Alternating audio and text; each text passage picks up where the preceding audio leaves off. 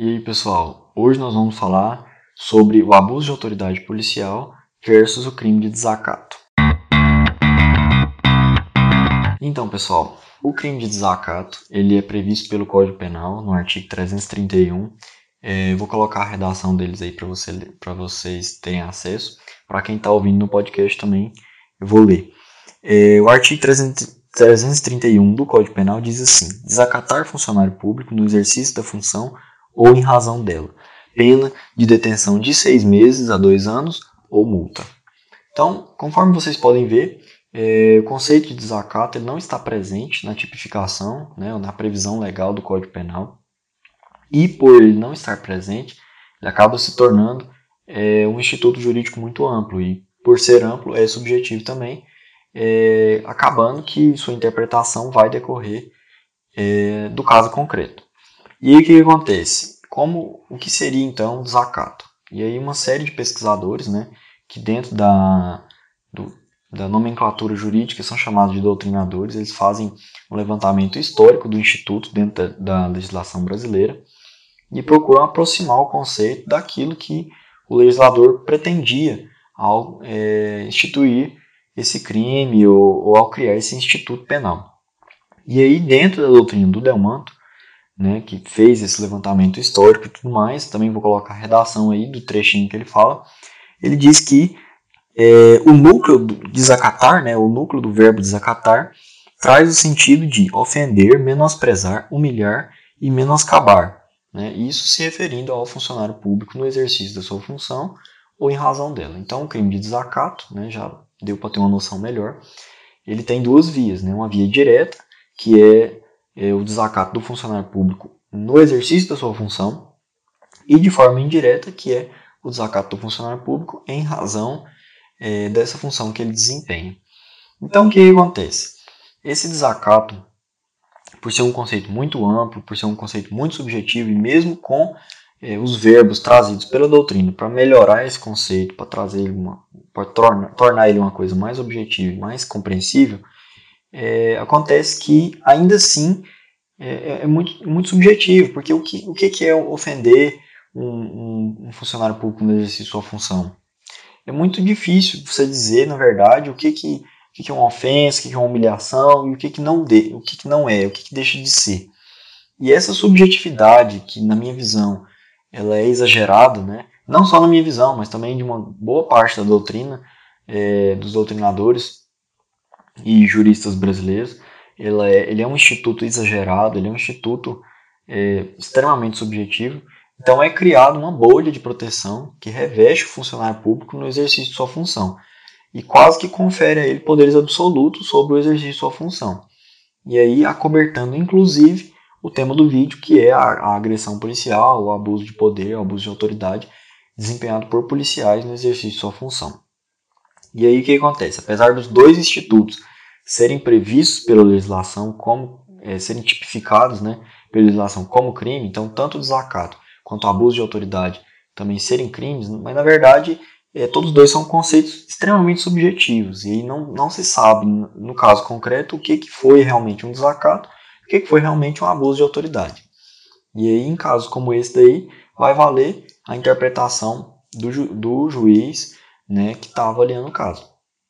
E aí, como a gente está acostumado a ver e saber também, de acordo também com é, a grande parte da, da, doutrina e das pesquisas que são feitas na área jurídica, né, até mesmo por doutrinadores, pesquisadores, juristas que estão mais voltados às pesquisas de, de cunho social, da lei, da justiça e do direito, a gente percebe que é, em casos como esse, é, o que tem prevalecido é a palavra do funcionário público em detrimento da palavra do civil. E aí, nesse caso, né, no caso específico da, a, do abuso de autoridade policial, é, a palavra que tem tido mais valor é a palavra do policial em detrimento é, do contido ali, ou do acusado, ou da pessoa que está sendo averiguada, enfim, tudo isso.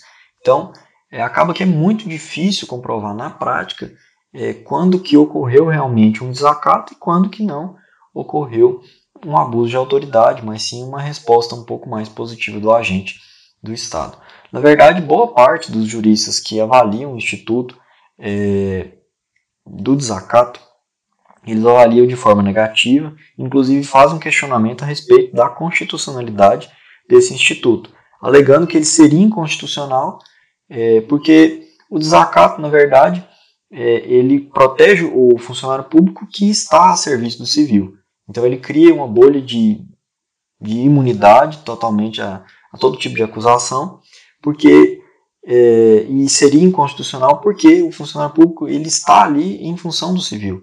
Então não é o civil que deve é, temer o funcionário público, mas sim o funcionário público que deve temer o civil. E por isso seria inconstitucional, porque toda a esfera pública está, na verdade, a serviço do cidadão, está a serviço do civil, enfim, todas essas questões que a gente sabe é, muito bem que na teoria estão presentes. Né?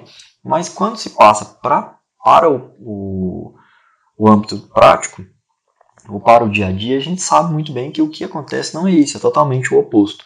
E, na verdade, o civil é que teme é a atuação do funcionário público, que na verdade está ali, no caso da, polícia, está ali para garantir a segurança, está ali para garantir a integridade, está ali para garantir é, todo. Para que todo o aparato jurídico do Estado, toda a tutela jurídica do Estado seja realmente colocada em prática na vida de cada um daqueles sujeitos, seja ele pobre ou rico, né? Mas enfim, a gente sabe que isso não acontece na prática e principalmente no âmbito das manifestações, que eu acredito que é o principal foco da questão é, do abuso de autoridade policial, onde há averiguações abusivas, há comportamentos agressivos por parte dos policiais, há excessos, enfim, todas essas questões que a gente já até vê acontecer né, no jornal e vê acontecer pessoalmente. Então, assim, a gente sabe muito bem que, além de uma questão social, também existe essa questão jurídica que acaba criando essa camada de impunibilidade do agente público em detrimento do civil. Porque o que, que vai provar que houve realmente um desacato ali naquela situação? O que acontece na maioria das vezes, o que eu disse que é difícil de, de averiguar no caso concreto, é porque em manifestações e tudo mais, às vezes o policial vai fazer uma, uma averiguação, vai fazer uma contenção e ele já vai com é, com um comportamento agressivo, já vai com um comportamento abusivo. O manifestante, obviamente, não vai aceitar né, aquela contenção agressiva, aquela contenção abusiva, é, arbitrária, ele não vai aceitar. E no momento em que ele não aceita, na verdade, é, incorre, né, entre aspas, é, num crime de desacato, porque ele poderia estar ofendendo, ele poderia estar humilhando, ele poderia, enfim, todos esses verbos que são extremamente subjetivos e colocados pela legislação e pela doutrina. Na verdade, dentro da legislação hoje não existe uma solução prática para isso.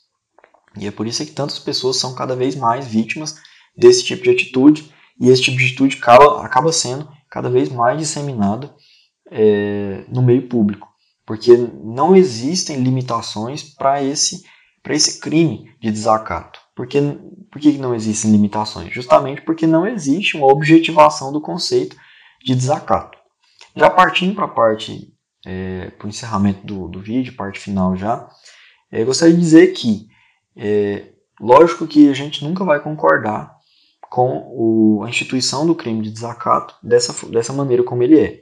Eu acredito sim ser importante é, que haja uma proteção legal para o funcionário público em, é, em exercício de sua função ou em razão dela. É necessário sim é, que ele seja protegido contra atitudes arbitrárias, é, por parte de qualquer civil que seja.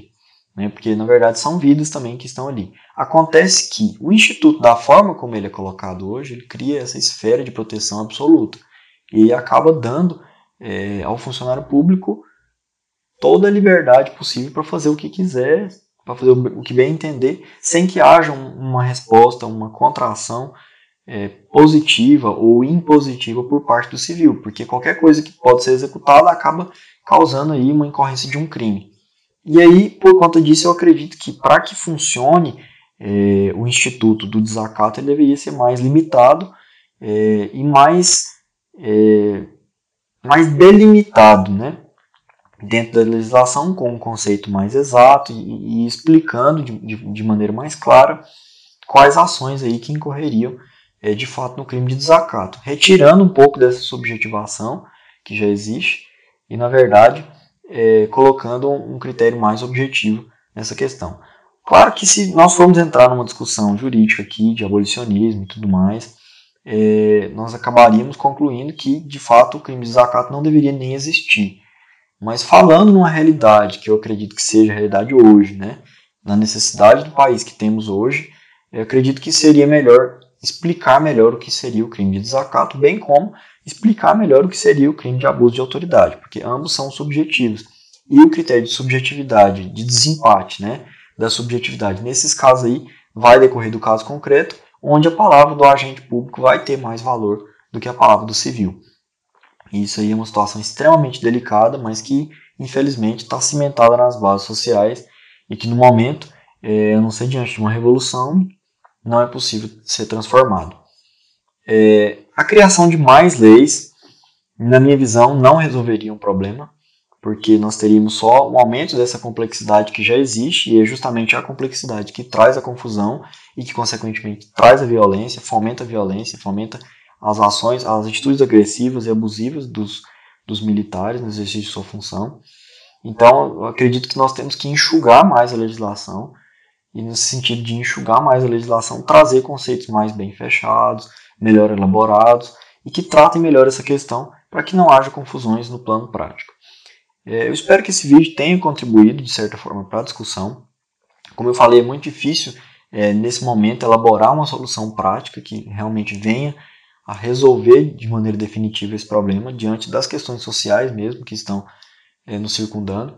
O que seria necessário nesse momento seria uma alteração significativa na lei ou com a exclusão do crime de desacato da maneira como ele é e a instituição de, de uma proteção que fosse realmente é, efetiva, né? acredito até que essa proteção já exista é, de maneira de, é, de maneira separada em outros institutos, né? porque já existe a proteção contra a legislação, é, contra a lesão corporal, já existe proteção contra agressão, verbal ou física, já existe a proteção contra ameaça. Então, esses institutos já estão é, ali descentralizados ou, ou, disseminados em outros institutos. Então, acredito que poderia ser melhor é, interpretado se não existisse esse instituto de desacato tal como ele é, que fosse aplicado realmente a lei com as proteções que já existem para todos para todas as pessoas, até mesmo porque o funcionário público, quer seja no exercício de sua função ou fora dela, ele não é nem um tanto melhor do que o civil,